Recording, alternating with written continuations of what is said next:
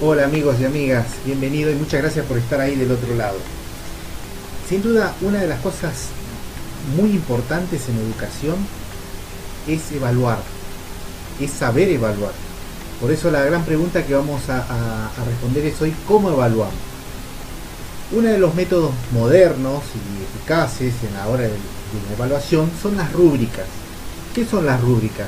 Bueno, la UNESCO, la Oficina de Naciones Unidas para la Educación, definió la rúbrica como un este, proceso por el cual uno evalúa sin la necesidad de utilizar un número, ¿sí? algo a lo que estamos muy acostumbrados, al menos acá en Argentina.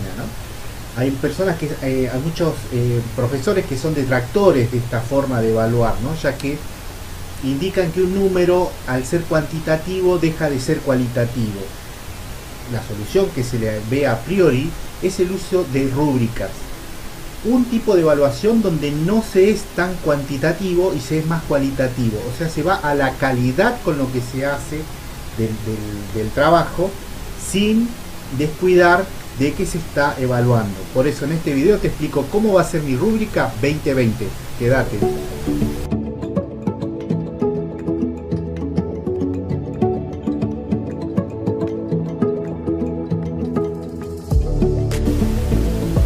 Bien, entonces para explicar un poquito vamos a ver esta presentación, ¿no? Para hacerlo un poquito más ameno y poder este, interpretar un poquito mejor cómo es este, el, uso de la rúbrica.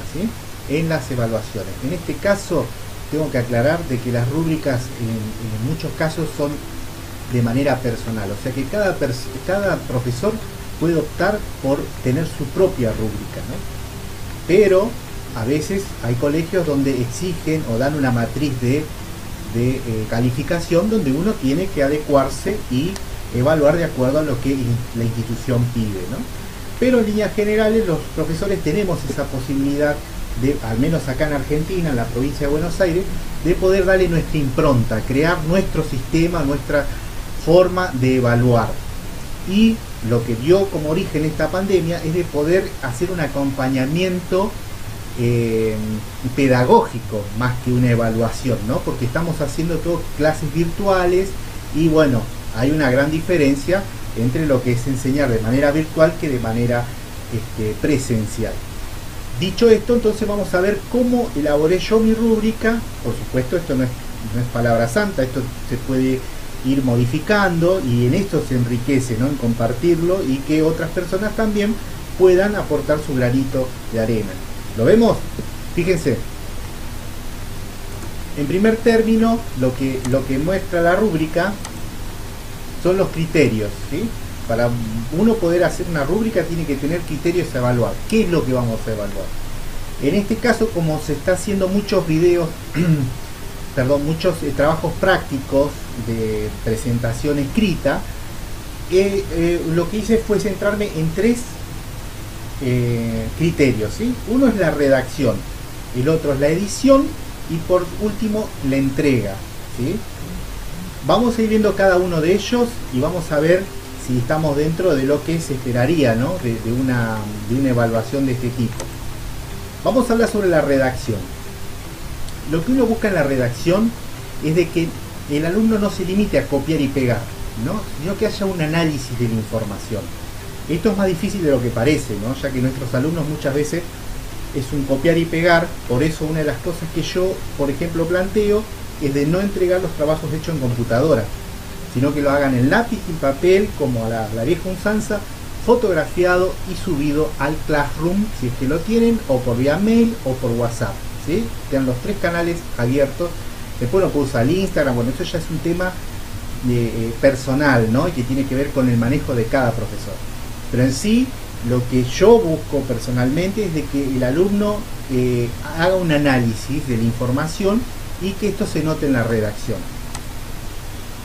Entonces, en este criterio de la redacción muy satisfactorio significaría de que lo hizo con sus propias palabras, de manera prolija, de que lo hizo en el tiempo estipulado, de que se lo realizó como se lo pidió, que tiene buena letra, respuestas que están bien señalizadas, uno mira así, ve dónde está la 1, la 2, la 3, que hay una redacción coherente y por supuesto que no hay faltas de ortografía. que explica lo preguntado, elaborando la respuesta. Entonces uno se da cuenta de que el alumno este, estuvo, este, ¿cómo decirlo? Eh, lo hizo con sus propias palabras y que pudo eh, procesar esta información. Eso sería muy satisfactorio. El paso siguiente o la nota siguiente sería satisfactorio. Bueno, en el caso de satisfactorio es un trabajo bien redactado, prolijo, con respuestas bien señalizadas, en el tiempo estipulado, no olvidemos que el tiempo de entrega también es muy importante. Este incluye gráficos, tiene una redacción coherente, no tiene falta de ortografía y responde muy bien lo preguntado. Esto sería un trabajo satisfactorio. ¿sí? Ahora un trabajo bien hecho, ¿qué significaría? Un trabajo bien hecho es un trabajo prolijo, con respuestas bien señalizadas, en tiempo o con una demora menor a las 96 horas, es decir, cuatro días después del puesto eh, la, fecha de entrega, una redacción coherente y pocas faltas de ortografía.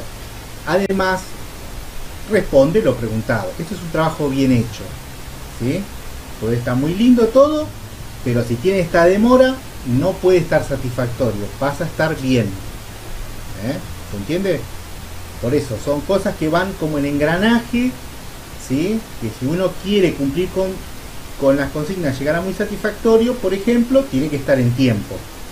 ¿no? Es como que está en un engranaje donde todo, se, todo tiene que ver con todo, ¿sí? en lo que tiene que ver a la evaluación.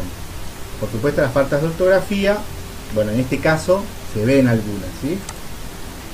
Un trabajo a revisar es un trabajo poco prolijo, que no tiene gráficos, con una redacción incoherente, fuera de los cuatro días de lo pautado de entrega, algunas faltas de ortografía y se limita a responder lo preguntado o incluso a veces faltan algunas consignas. ¿eh? Ese es un trabajo que hay que revisarlo, ya no estaría aprobado o no estaría dentro de lo que se espera. Y un trabajo a rehacer es un trabajo totalmente fuera de 96 horas de entrega, desprolijo o ilegible, con bastantes faltas de ortografía y algunas preguntas no son contestadas correctamente o faltan responder. Esto es lo que tiene que ver a la parte de redacción. Como dijimos, tenemos tres tipos de asuntos a tener en cuenta o a evaluar. El segundo punto, o el segundo criterio, que es la verdadera palabra, es el de la edición. ¿Qué tiene que ver la edición? Como son trabajos escritos que estamos utilizando, en el caso de la edición se evalúa el diseño gráfico del trabajo práctico. ¿Qué diseño gráfico tiene el trabajo práctico? En un trabajo práctico escrito, sí, en un trabajo práctico escrito también hay diseño gráfico. El diseño gráfico no es exclusivo de las computadoras, ¿no? sino que tiene que ver con la creatividad y la prolijidad de la persona. Y eso es muy importante. Es muy importante porque en la fase laboral de la persona se va a encontrar de que el impacto del gráfico de sus presentaciones incide en el éxito de las mismas. Entonces, por eso ya eso lo tienen que tener, eh, lo, tienen que ir este, eh, elaborando nuestros alumnos, aprendiendo eh, durante su, fase de estudiante, ¿no? Para después, cuando se enfrenten al, al, ámbito laboral, esto ya lo tengan más o menos trabajado, más o menos trabajado, ¿no? Una idea, ¿sí? Entonces, en la edición vamos a evaluar el diseño gráfico del trabajo práctico, ¿sí? ¿Hasta ahí vamos? Entonces, ¿cuándo una edición es excelente? Bueno, cuando hay una buena edición, separación lógica por subtítulos, utilización discreta de los marcos y bordes, letra de un tamaño adecuado para la lectura, utilización discreta de los colores, buen uso del espacio físico en la hoja, hay gráfico y las respuestas están debidamente señalizadas. Eso sería excelente, un trabajo realmente bien editado un trabajo bueno, que es una edición muy sencilla, sin utilización de formato, utilización lógica de títulos y subtítulos, monocromático, un solo color, no utiliza colores, no utiliza separación, ¿sí? Eh, si bien está bien eh, usado el espacio físico en la hoja este, y tiene gráfico y la respuesta está debidamente señalizada, es un trabajo que no impacta desde lo desde la, eh, lo gráfico, digamos, ¿no?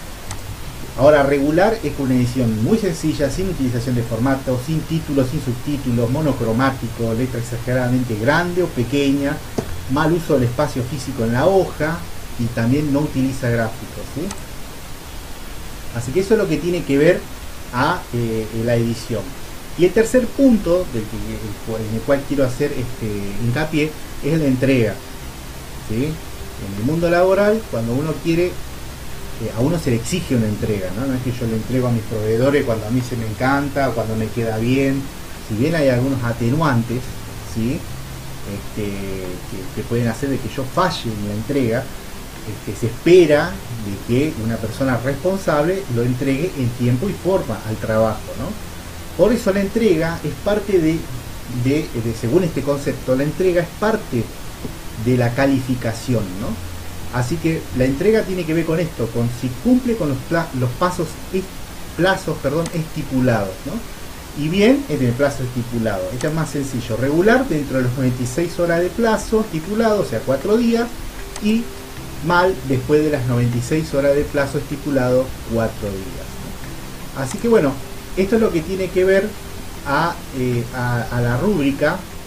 Bien, este que acabamos de ver es un tipo de rúbrica, ¿no? Para trabajos prácticos entregados en carpetas, sobre, eh, con cuestionario, ¿no?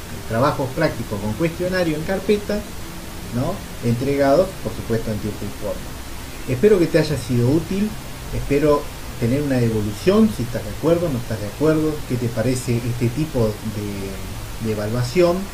Por supuesto, te pido que me sigas en las redes sociales, en Facebook, Twitter y también en mi canal de Spotify, donde también puedes escuchar estos mismos videos, se pueden escuchar y están disponibles para todo aquel que le interese el tema. Así que lo despido hasta un próximo video.